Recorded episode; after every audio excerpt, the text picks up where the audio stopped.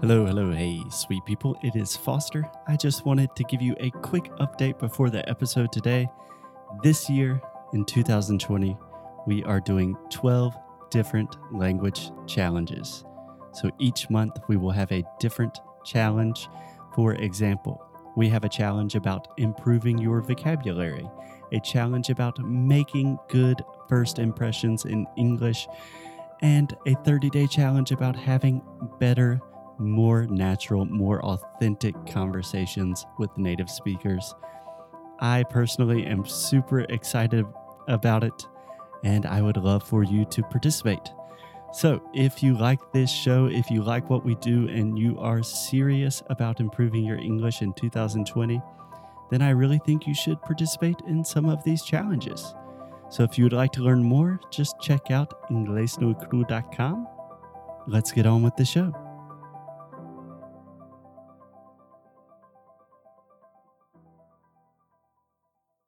Hey, what's up, guys? It's Foster. So, there's this thing in language learning that I like to call the tipping point. So, when you are learning a new language, in the beginning, until you reach the tipping point, everything is really hard. It is not fun. No one can understand you. You don't understand anything. It's just a really difficult experience. But here's the beautiful thing after you reach this point, everything is awesome. It's much easier. You can talk to people, you can connect with native speakers, meet people from different cultures. Yeah, sure, sometimes you forget a word every now and then, but you are over the tipping point. You are just learning more and excited to learn more every day. And do you know what the easiest way to reach the tipping point is? Speaking to native speakers, talking to people. And the best way to talk to people is with our good friends at Cambly. So, Cambly is a totally online English learning platform. You can talk to native speakers, these are professional English teachers from all over the world. You can talk to them about whatever you want, whenever you want, from whatever accent, whatever topic. It is really, really cool. So if you have not checked out Cambly yet, you can go to cambly.com and use the promotional code Inglés no Podcast to get your first class for free. Again, if you want to have good conversations in English, reach the tipping point sooner rather than later, visit cambly.com and use the promotional code Inglés no Cru Podcast. Okay, let's get on with the show. Hello, hello, hey guys, welcome to another Ask Me Anything session. So, today we have a question that I absolutely love. So, this is a question about the schwa sound, son du schwa. So, here is the question for today. Although I have learned about the schwa sound, I normally forget it when I'm trying to speak. What could you advise me? How can I train? So, this is a really, really good question. And I'm not sure if I have a completely satisfying answer. And I might give you a little bit of tough love. So, tough love is when we say what we really think, even if it might hurt your feelings a little bit. So, apologies in advance. So, without being too tough or too philosophical, here is my attempt to answer how I think you should approach the schwa. So, in your question, you said that you have learned a lot about the schwa sound. So, my first question would be think about it think about it very deeply, do you really understand the schwa in a profound way?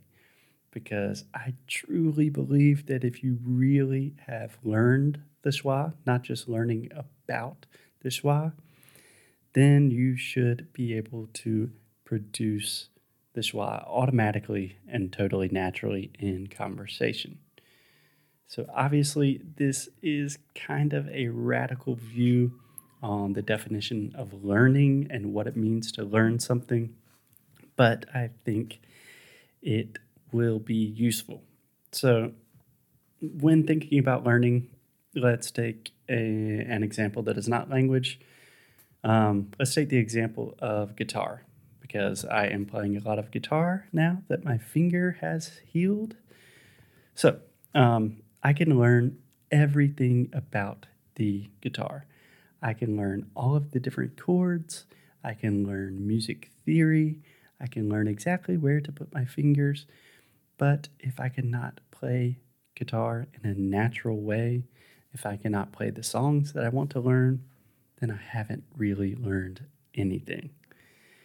So, for example, recently I have been very interested in finger picking with guitar, so fingerstyle guitar, where you are using your right hand to individually pick the different strings. And this has been super, super difficult for me, and it's really embarrassing because sometimes I cannot play the most sing- simple finger picking patterns that should be really, really easy for me. But if I have never moved my right hand in a certain way before, then a new pattern will be really, really difficult. So, in this case, what do I do? I practice an extremely simple finger exercise for hours and hours, sometimes days or weeks. And after a lot of training, after sufficient practice, this new finger picking pattern that I was trying to learn, and I was struggling so much with it in the past, it's just easy. I can just do it automatically without thinking. And even the idea that it was difficult for me in the past seems crazy. So, the point of this example is I think the exact same thing happens with language.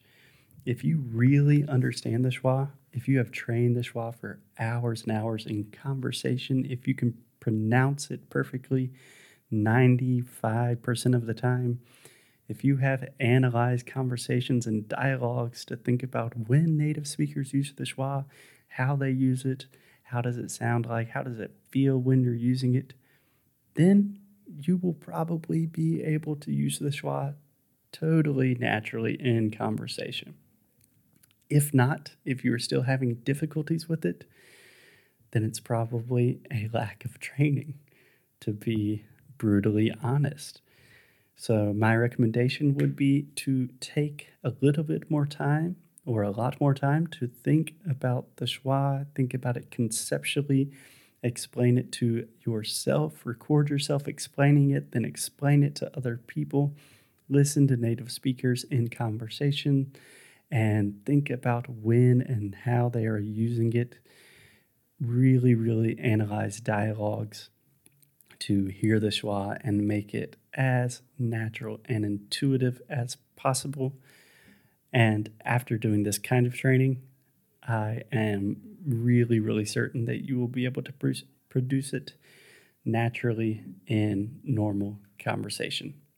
So, my short answer is probably I'm trying to make the difference between learning about something and truly knowing something intuitively and you really want to develop that intuition, that natural intuition. And the best way to develop that is simply with a lot, a lot of training and exposure.